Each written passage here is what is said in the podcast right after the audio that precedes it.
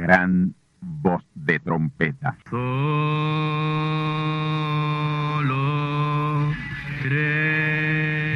Saludos amigos y hermanos radioyentes. Están ustedes en sintonía con la audición radial Gran Voz de Trompeta, con el mensaje final de Dios al mundo, a la iglesia y a su pueblo escogido. Esta es la voz de Dios, proclamando el mensaje del Evangelio del Reino, o Evangelio eterno, a todos los que moran en la tierra, en el cumplimiento de Apocalipsis capítulo 14 y verso 6. Este es un mensaje de alerta y de apercibimiento ante los eventos proféticos del fin del mundo que ya han comenzado. No es que viene el fin del mundo, es que ya comenzó. Y en esta audición radial ustedes se mantendrán bien informados y apercibidos sobre cómo asegurar la salvación y la vida eterna, que es lo importante ante tales eventos. A continuación, ustedes escucharán no un mensaje doctrinal ni dogmático, sino la pura palabra de Dios, probada con las escrituras, la verdad como la verdad es, pues conoceréis la verdad y la verdad os libertará.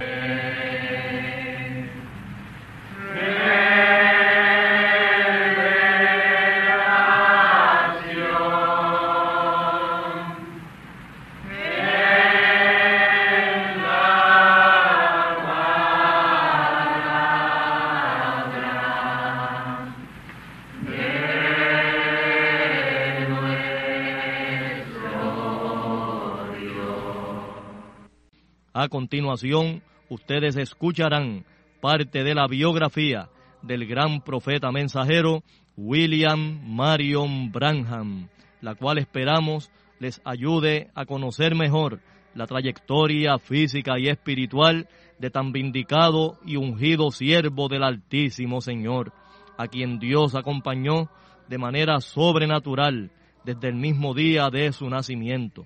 Así que tornaos conmigo a la palabra del Señor para la conferencia especial de esta ocasión, a cargo del pastor asociado del Templo del Tabernáculo del Testimonio, Candelario Branham, vuestro amigo, hermano y servidor en Cristo el Señor, José Osvaldo García Ortiz.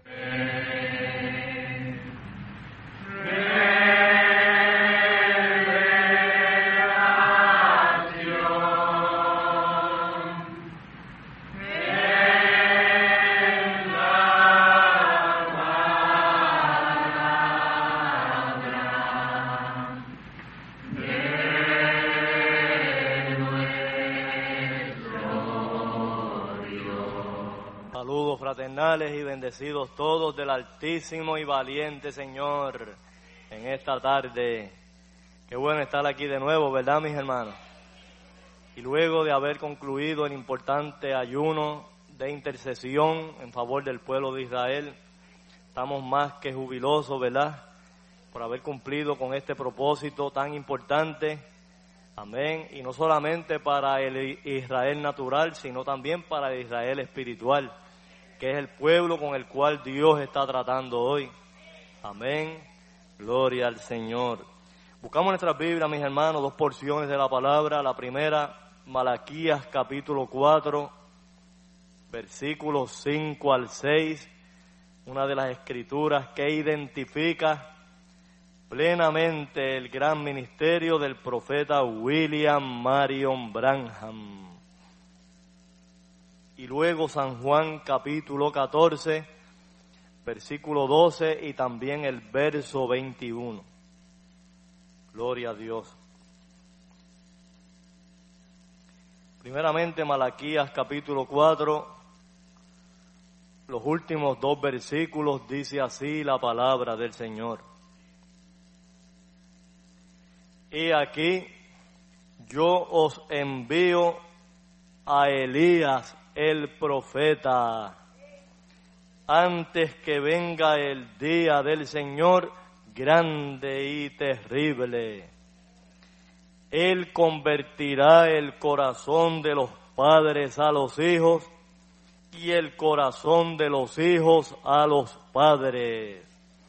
No sea que yo venga y con destrucción hiera la tierra. Gloria a Dios. Y ahora, mis hermanos, San Juan capítulo 14, el verso 12 y en ese mismo capítulo el verso 21. Ambas escrituras también identifican de manera clara e inequívoca el ministerio del profeta. Dice así la palabra del Señor.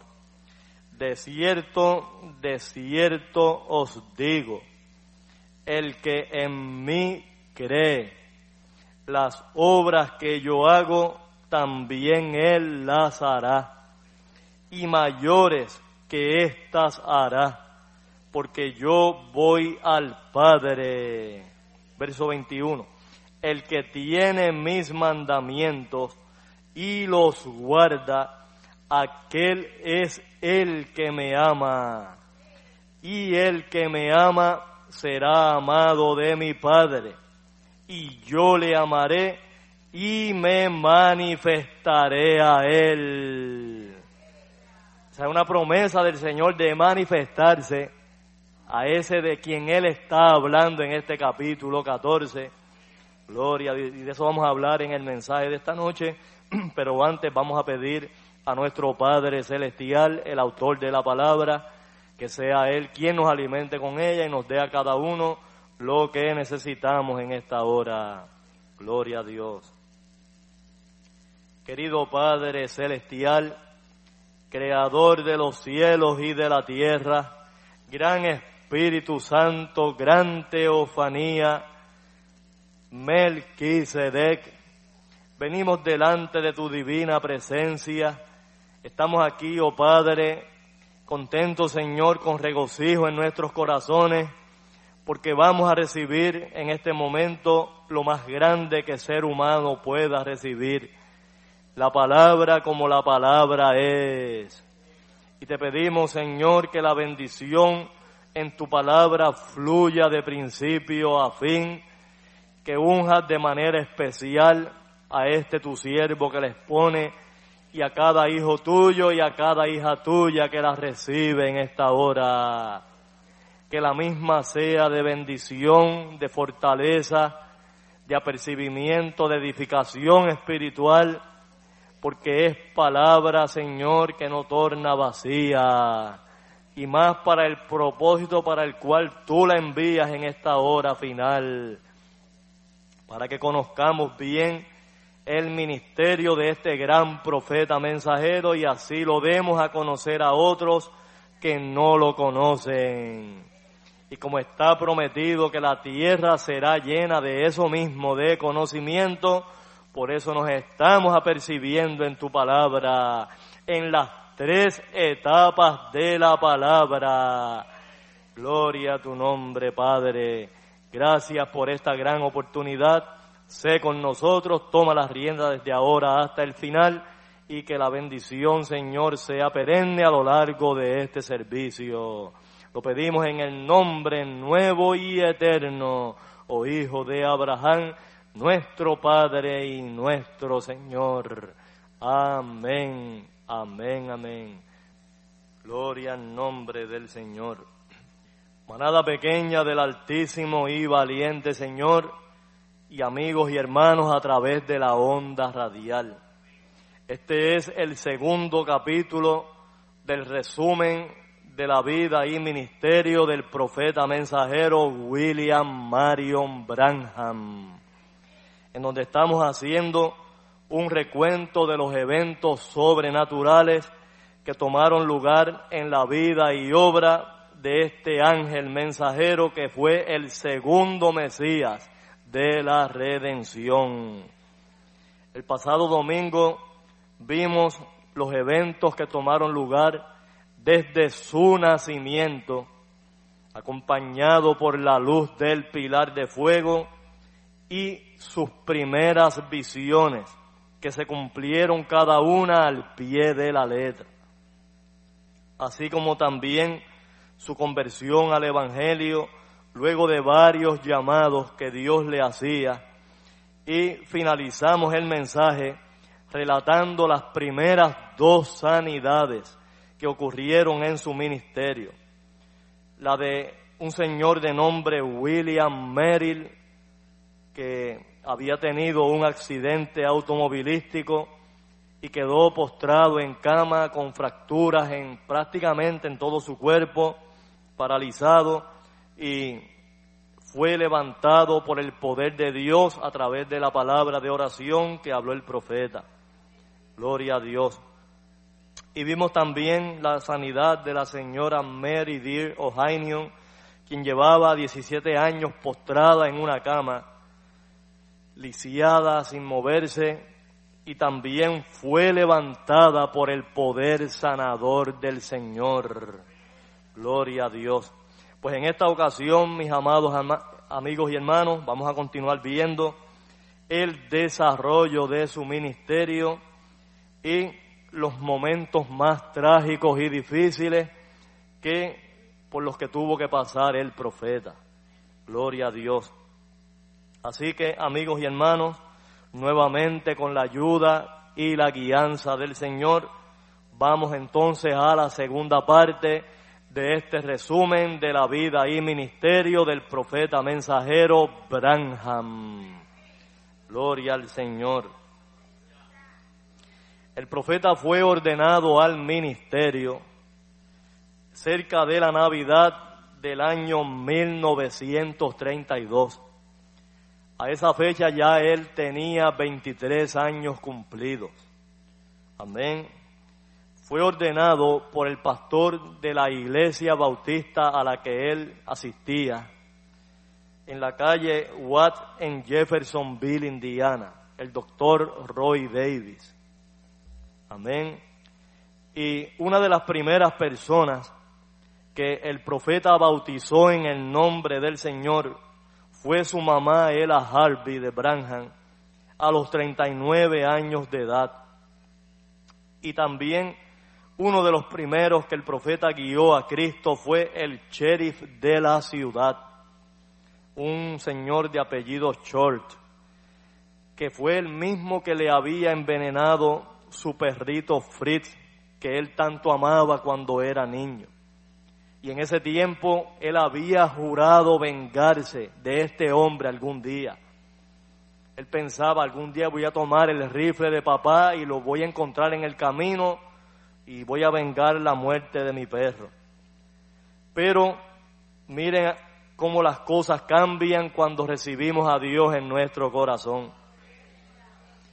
Dios había entrado a su corazón y ahora lo amaba en vez de odiarlo y por eso lo guió al Señor. Inclusive despidió su duelo en la hora de su muerte. Mis hermanos, cuando Dios entra a morar en nuestro corazón, cambia por completo nuestra manera de ser. Donde hay odio o rencor, es invadido por el amor. Donde hay tristeza se llena de júbilo y de alegría y de gozo. Donde hay temor entra el valor y la seguridad. Gloria al Señor. ¿Y saben por qué, mis hermanos? Porque lo que Él es ahora se proyecta en nosotros. Esas son las bendiciones que producen el aceptar a Cristo en nuestras vidas. Gloria a Dios. Por ese tiempo del inicio de su ministerio, el profeta vio al Señor Jesús en una visión. Amén. Era de noche y el profeta estaba caminando por una vereda que había detrás de su casa. El camino solamente era iluminado por las estrellas en el cielo, o sea que estaba oscuro, solamente iluminado por las estrellas. Cuando llegó al centro del campo se arrodilló allí a orar por su papá que en ese tiempo seguía muy dado a la bebida. Cuando terminó la oración y abrió los ojos, había un hombre parado como a unos diez pies delante de él. El hombre estaba vestido con una túnica blanca tenía su cabello hasta los hombros. Amén. Era delgado y no era muy alto. Tenía barba, pero no era tan espesa. Y estaba mirando hacia el este. El profeta se levantó y se acercó para ver quién era. Lo más curioso es que al acercarse al hombre notó que sus pies no tocaban el suelo, estaba suspendido en el aire. La leve y fresca brisa movía su manto, o sea, la túnica, y ahí el profeta hizo un ruido como carraspeó la garganta para que esa persona notara que había alguien allí. Y la persona no se movió. Ahí el profeta, como se le parecía al Señor Jesús, lo llamó en voz alta y le dijo Jesús. Y el hombre volteó su rostro a ver al profeta. Ahí extendió sus manos y la visión le dejó. Mis amados hermanos y amigos, le cité en San Juan capítulo 14, que como hemos probado por la palabra, es un capítulo donde el Señor Jesús de Nazaret hace referencia a un próximo mensajero que vendría en el plan y propósito de Dios, en el plan redentivo, que haría las mismas señales que Él hizo y aún mayores. Gloria a Dios. Y fíjense que más adelante en ese mismo capítulo Él promete que se manifestaría a Él.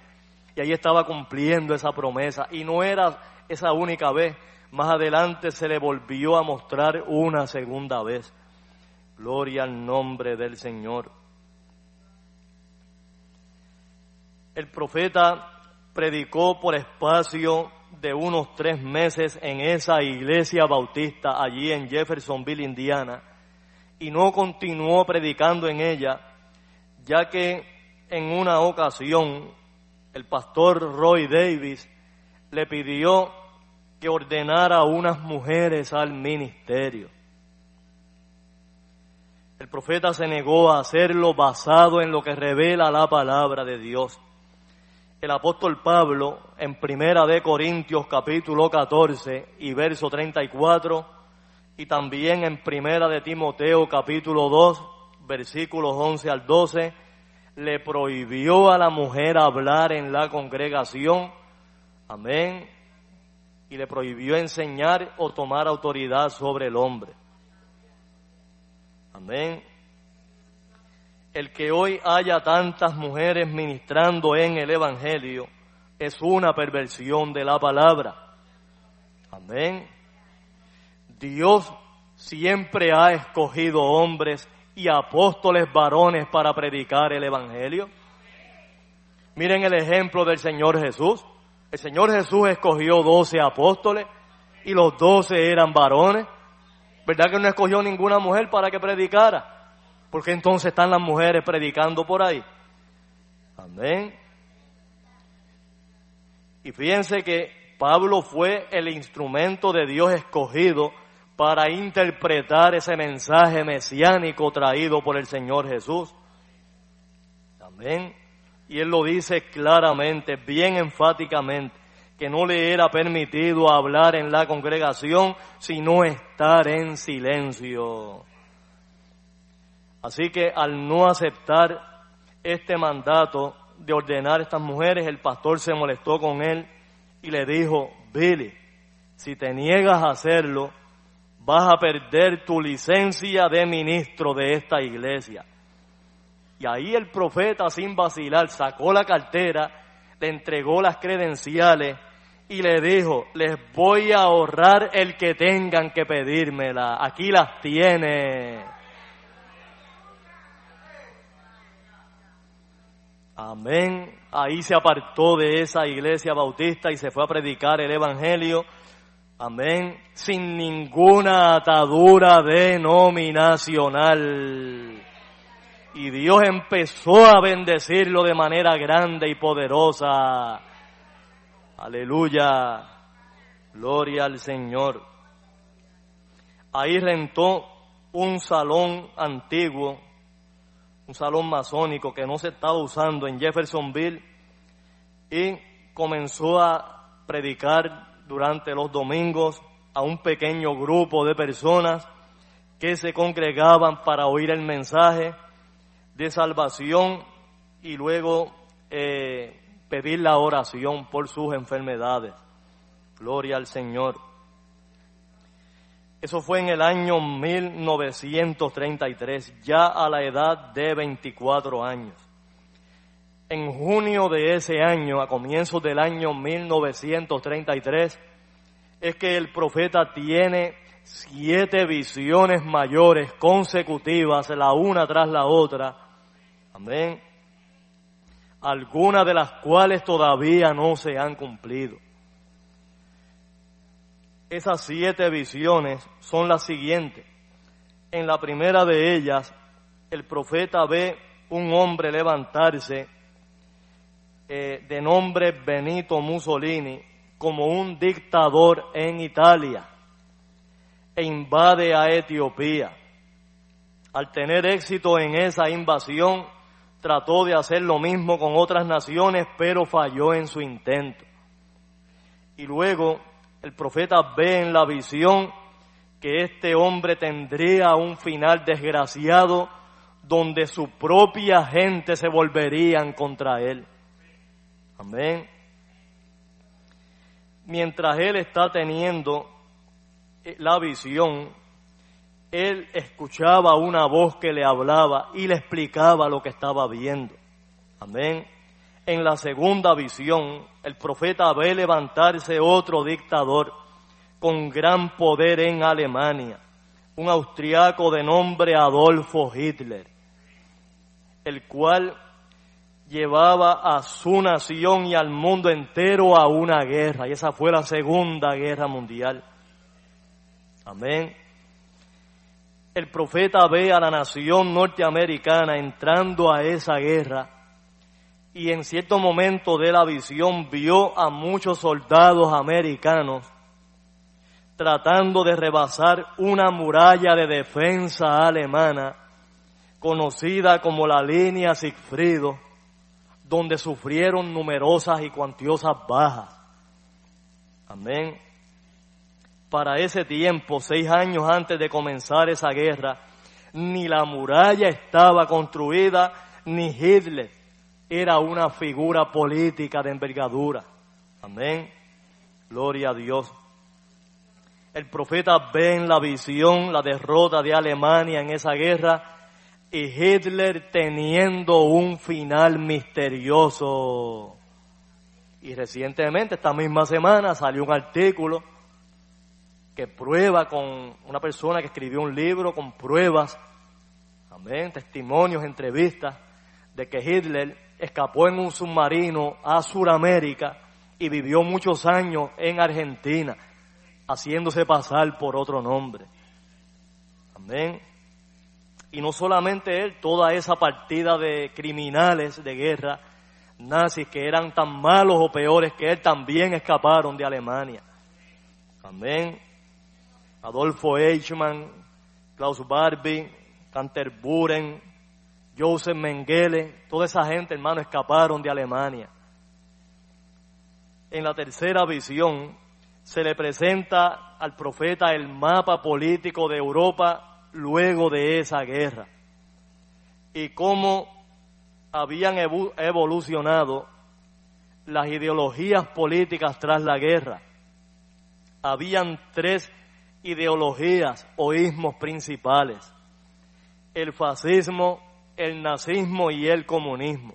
Los dos primeros fueron absorbidos por el tercero y ahí la voz que le hablaba a través de las visiones le dijo, fíjate en Rusia, fíjate en el rey del norte. Dios avisándole al profeta que esa sería una nación que se levantaría con gran poder en los últimos días y ahí la tenemos. Gloria al Señor. En la cuarta visión, el profeta ve los tremendos adelantos y avances en la ciencia y en la tecnología, hasta el punto que ve un automóvil en forma de huevo que era manejado por las carreteras sin necesidad de un conductor, de un conductor. Amén. Las personas iban en él entretenidas, aparentaban estar jugando un juego de mesa mientras el vehículo era conducido solo. Y no hace mucho les quiero comentar que a través de la eh, cadena CNN presentaron un automóvil que a través del sistema GPS se manejaba solo. La persona le programaba la ruta que iba a viajar, para dónde iba y el vehículo iba derechito, solo, sin nadie conducirlo. En la quinta visión, el profeta ve unas mujeres norteamericanas con unas pancartas pidiendo que las dejaran votar en las elecciones. Y luego que le fue concedido ese derecho al voto, comenzaron a degradarse y a corromperse de tal manera que a lo último llegaron a una desnudez total. En la visión, el profeta ve una mujer semidesnuda, solamente cubiertas las partes íntimas de su cuerpo, con una hoja en forma de higuera. Amén. En la sexta visión, y esta oigan bien hermano, porque esto puede muy bien cumplirse en estas próximas elecciones presidenciales en los Estados Unidos. El profeta ve levantarse una mujer en Norteamérica con gran poder era una mujer muy hermosa, pero a la vez muy cruel, con gran poder y dominaba a su antojo sobre toda la nación. La nación quedó sometida a sus pies. Mis hermanos, Estados Unidos nunca ha tenido una mujer como presidente, pero más adelante en su ministerio el profeta profetizó que a la poste tendrá una Gloria al Señor. Y hay dos fuertes candidatas sonando para estas próximas elecciones del 2016 en los Estados Unidos. Amén. Y en la séptima y última visión, el profeta sintió una tremenda explosión sobre todo el territorio de Norteamérica. Cuando él se volteó para mirar, lo único que vio fueron ruinas, cráteres y humo. Y roca encendida y lava saliendo de las profundidades de la tierra. Esta última visión puede, ser muy bien la erupción del megavolcán que yace bajo el Parque Nacional de Yellowstone en el estado de Wyoming. La gigantesca caldera de lava que hay en ese parque está aumentando cada vez más. Amén.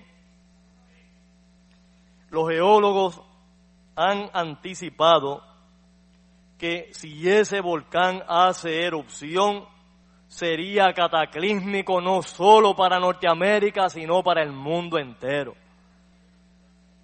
Hasta Europa llegaría la ceniza volcánica. De hecho, en la película que proyectaron en el año 2012 presentan la erupción de ese mega volcán. Amén. Mis amados hermanos, como pueden notar, Parte de estas visiones ya han tenido fiel cumplimiento, ya que Benito Mussolini invadió Etiopía, amén, y luego su misma gente lo mató. Hitler, ¿verdad? Eh, tuvo un final bien misterioso. Alemania fue derrotada en esa Segunda Guerra Mundial y la línea Sigfrido fue construida luego. Amén. Allí muchos norteamericanos murieron en cruenta batalla con los alemanes. Amén. La tecnología se ha propagado en los últimos días. Amén. Y los ismos que vio el profeta levantarse. O sea que todo se ha cumplido, mis amados hermanos, al pie de la letra. Y lo que faltan de estas últimas visiones también será cumplido en un futuro inmediato. Gloria al nombre del Señor. Así que cuando ustedes vean a una mujer juramentando y tomando posesión como presidenta de los Estados Unidos de América, sea Hillary Clinton, sea Condoleezza Rice, sea Sarah Palin o la que sea. Amén. Y cuando oigan de esa gran explosión que dejará a Norteamérica en ruinas, cráteres y humos, no se olviden que ya un verdadero profeta de Dios lo había revelado por visión dada de Dios. Porque la visión viene al profeta.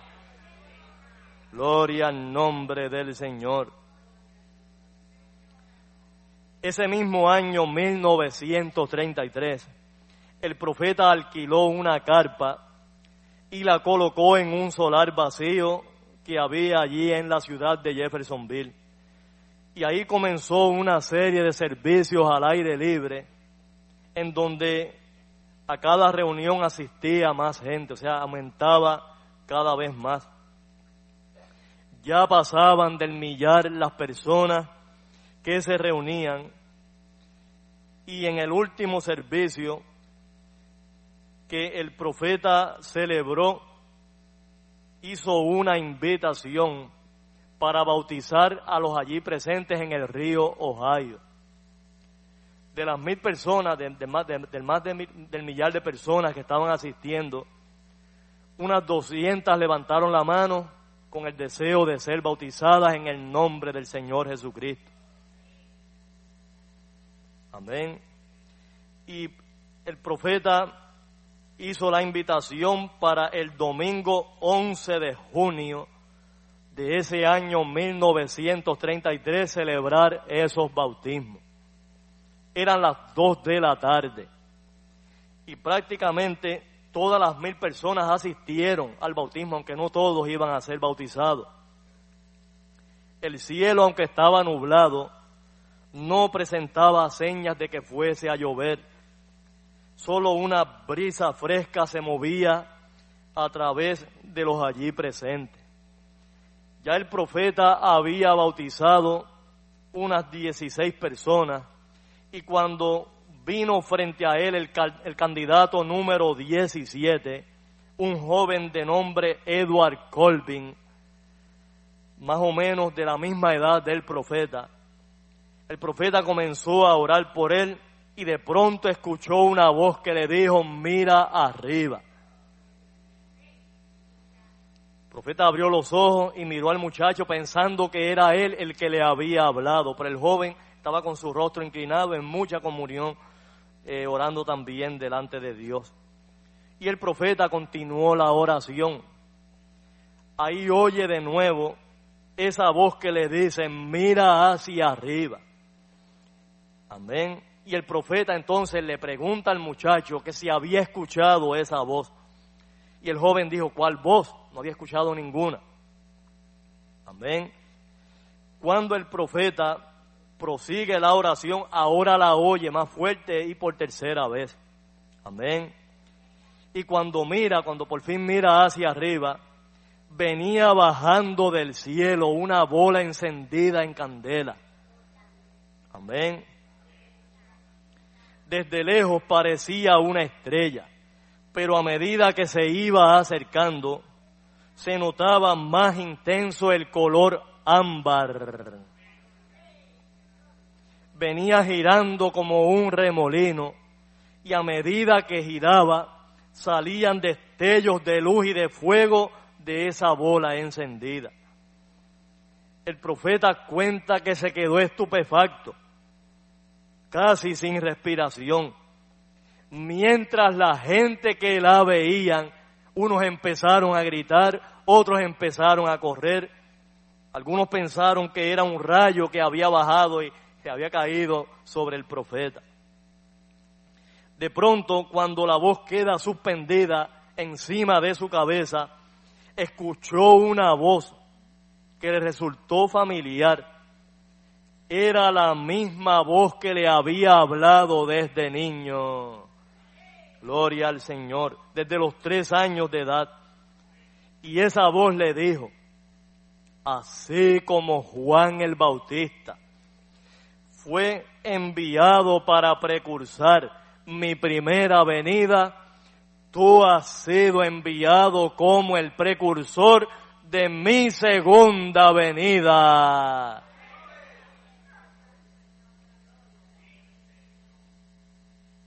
La luz se quedó suspendida sobre la cabeza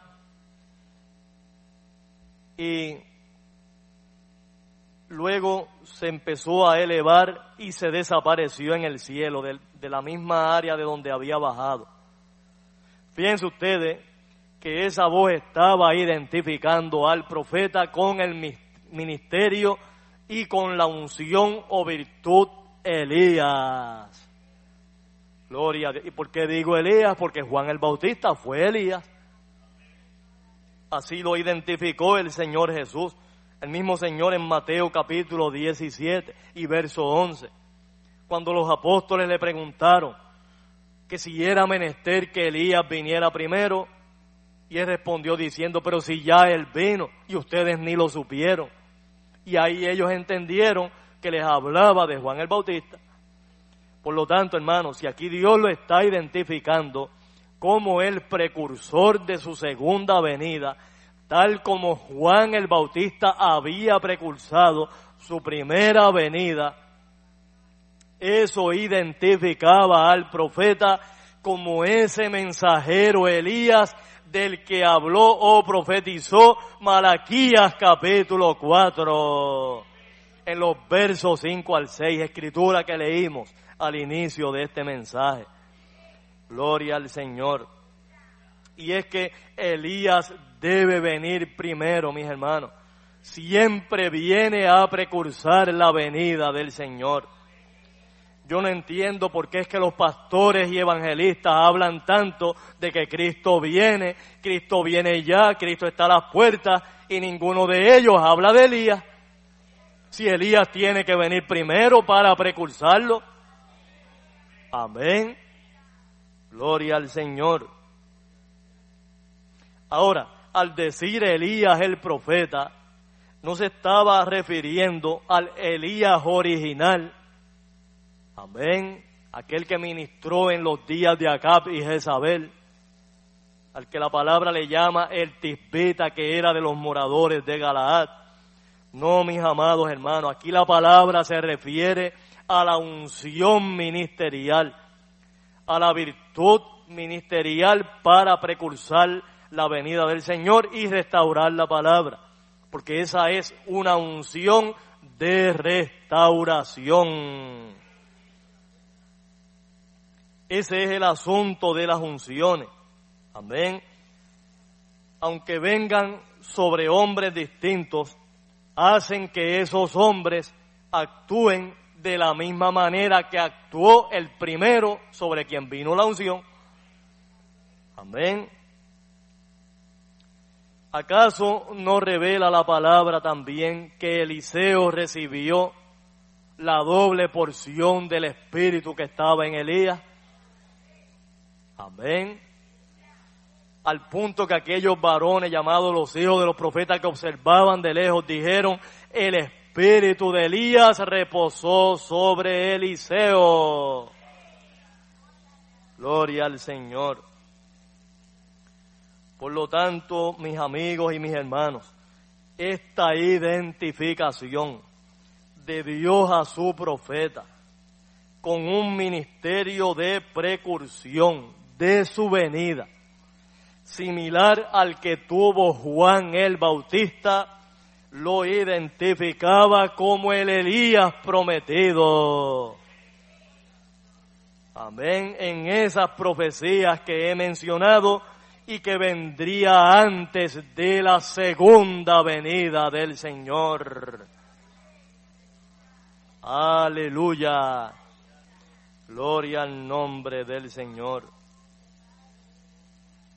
Este incidente ocurrido allí en las orillas del río Ohio, salió publicado en un periódico local de esa ciudad de Jeffersonville, Indiana. y en el titular de prensa decía, misteriosa estrella aparece sobre ministro mientras bautizaba. Oh, gloria al Señor. Como el grupo de seguidores era cada vez mayor y el salón masónico que el profeta había rentado ya se hacía pequeño, amén, los mismos hermanos le sugirieron levantar una iglesia en alguna parte que fuera más amplia y pudiera acomodarles mejor.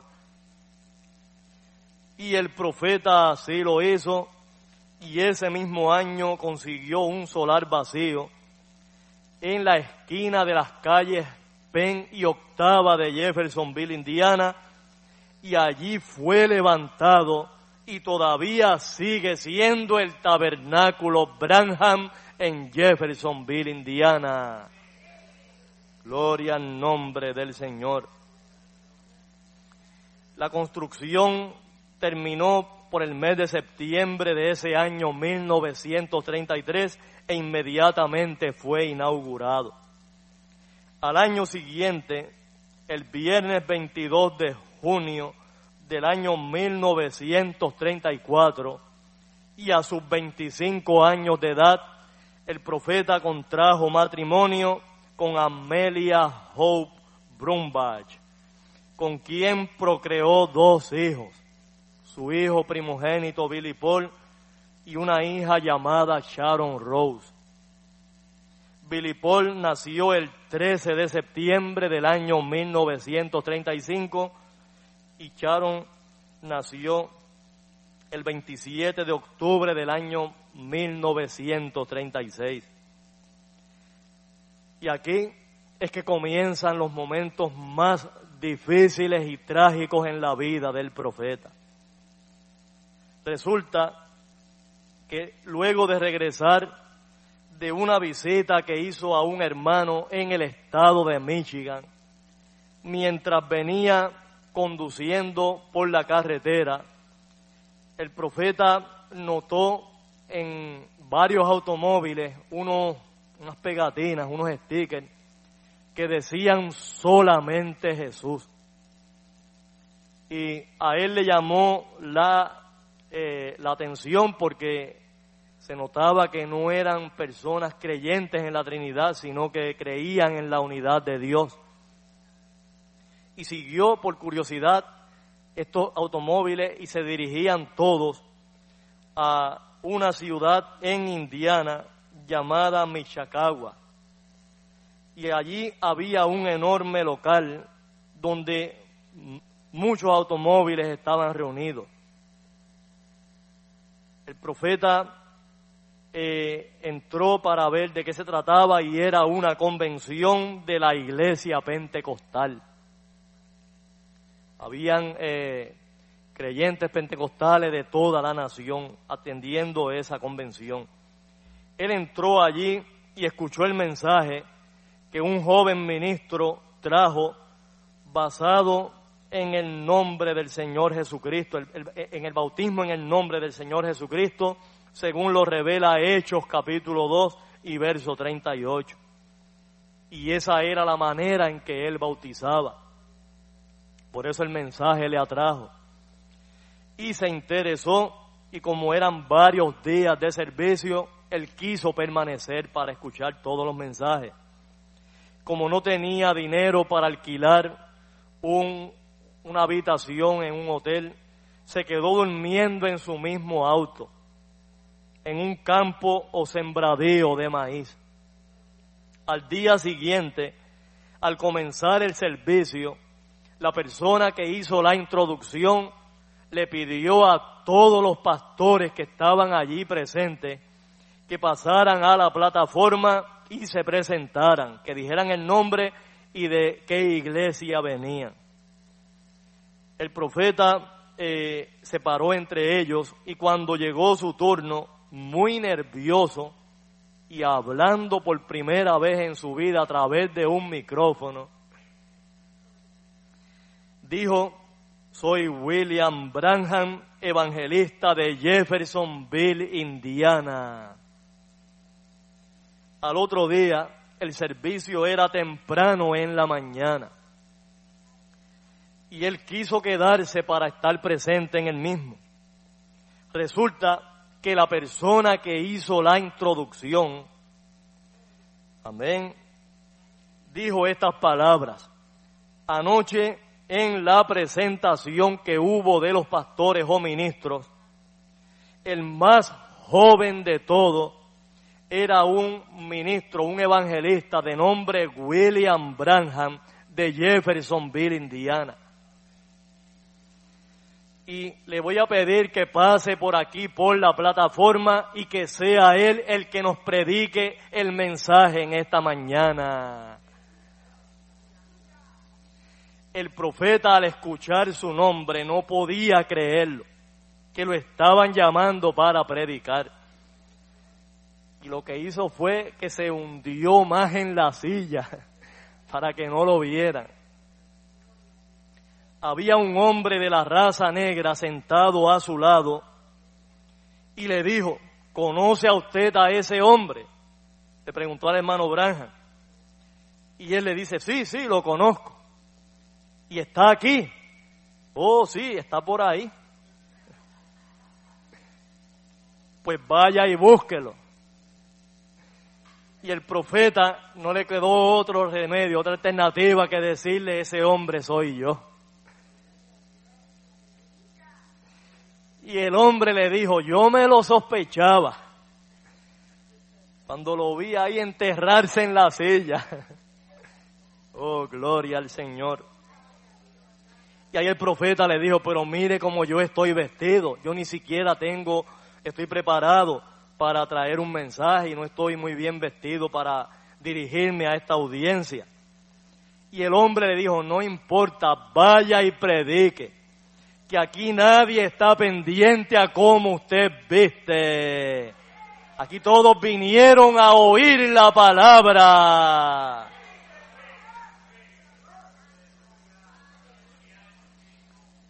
Y el profeta como que se regodeaba en levantarse.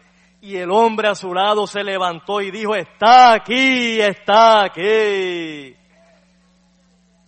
Ahí no tuvo más remedio que subir, ponerse de pie y subir a la plataforma. En su lenguaje campestre, amén, en su idioma hillbilly, de las montañas de allá de Kentucky,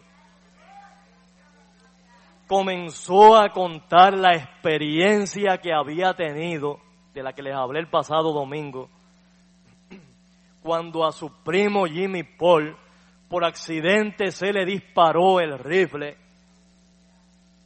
y por medio de ese accidente él fue llevado al hospital y allí es donde él tiene la experiencia de ser llevado al infierno, a la región de los perdidos.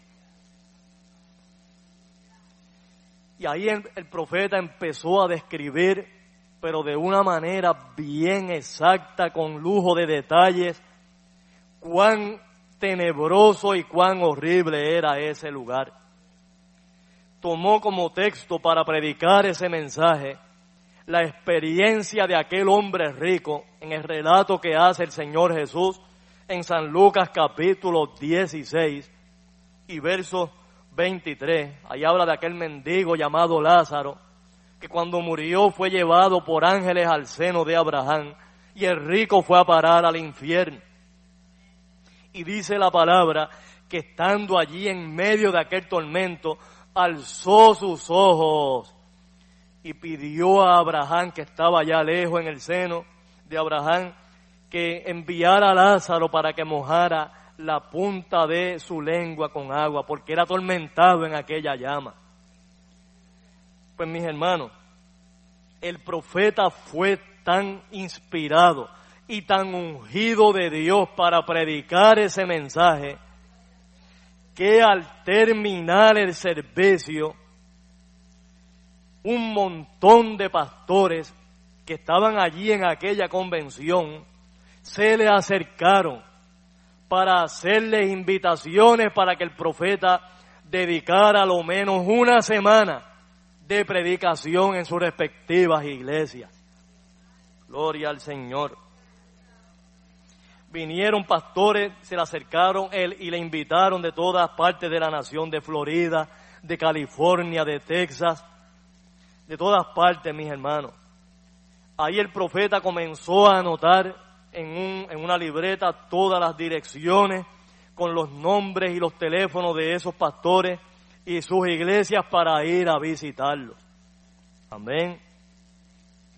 Cuando regresó a su casa, le contó a su esposa la experiencia tan tremenda que había tenido. Le dice, querida, he encontrado la iglesia más maravillosa y el grupo de gente más feliz en el que jamás yo he estado. Y ahí le contó su experiencia y le mostró todas las invitaciones que le habían hecho. Amén. Su esposa eh, compartía también su alegría y en medio de la emoción le sugiere al profeta ir a contarle a sus papás de esa experiencia que había tenido. Pero ahí se encontró con una muralla de frente, mis amados hermanos.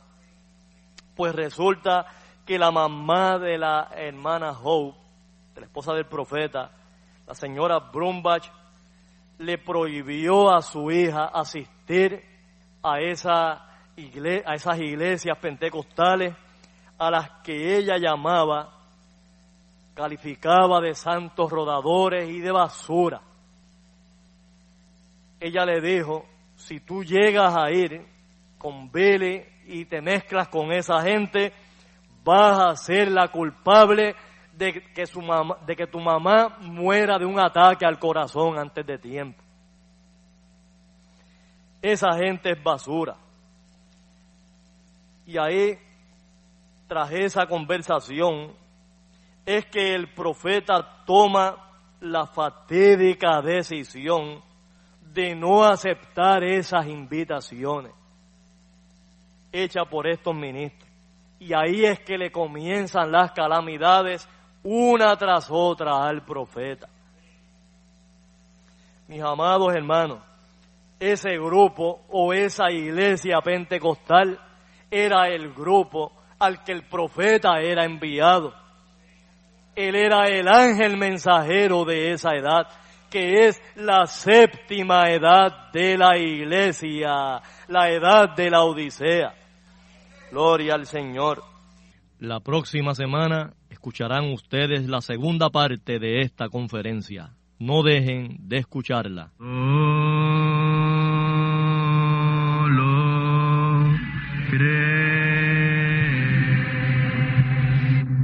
Y ahora hemos llegado al momento de liberación por la palabra hablada. No por oración. No oramos por enfermos. Hablamos la palabra Jesús nunca oró por un enfermo. Él dijo la palabra. Él habló la palabra. Y la palabra fue enviada. Y curó los enfermos. Resucitó los muertos. Limpió los leprosos. Abrió ojos a ciegos. Oídos a sordos. Desató lenguas a mudos. Y la buena noticia hoy es que él es el mismo, antier, ayer y hoy.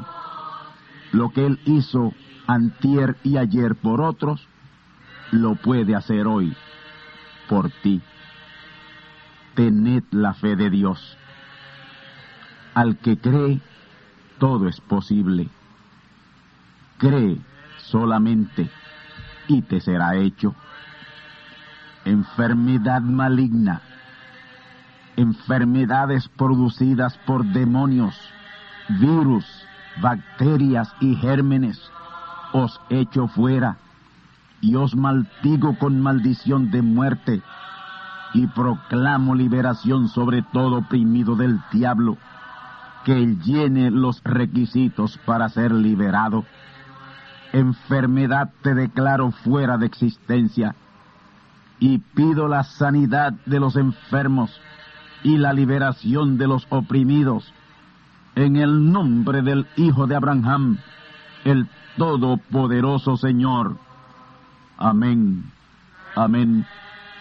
La palabra ha sido dicha. La palabra ha sido hablada. Y tú estás liberado.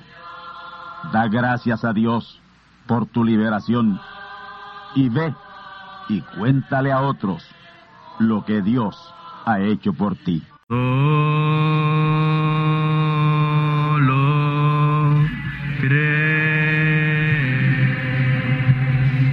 Amigos y hermanos radioyentes, han escuchado ustedes la audición radial Gran Voz de Trompeta. Y nuestra dirección postal es Gran Voz de Trompeta, apartado 1630, Canóbanas, Puerto Rico, 00729. Una vez más, Gran Voz de Trompeta, apartado 1630 1630, Canóbanas, Puerto Rico, 00729. Les invitamos muy cordialmente para que escuchen estas conferencias proféticas y sean apercibidos ante los eventos del fin del mundo que ya comenzó. Les deseamos pues ricas bendiciones en Cristo el Señor. Amén.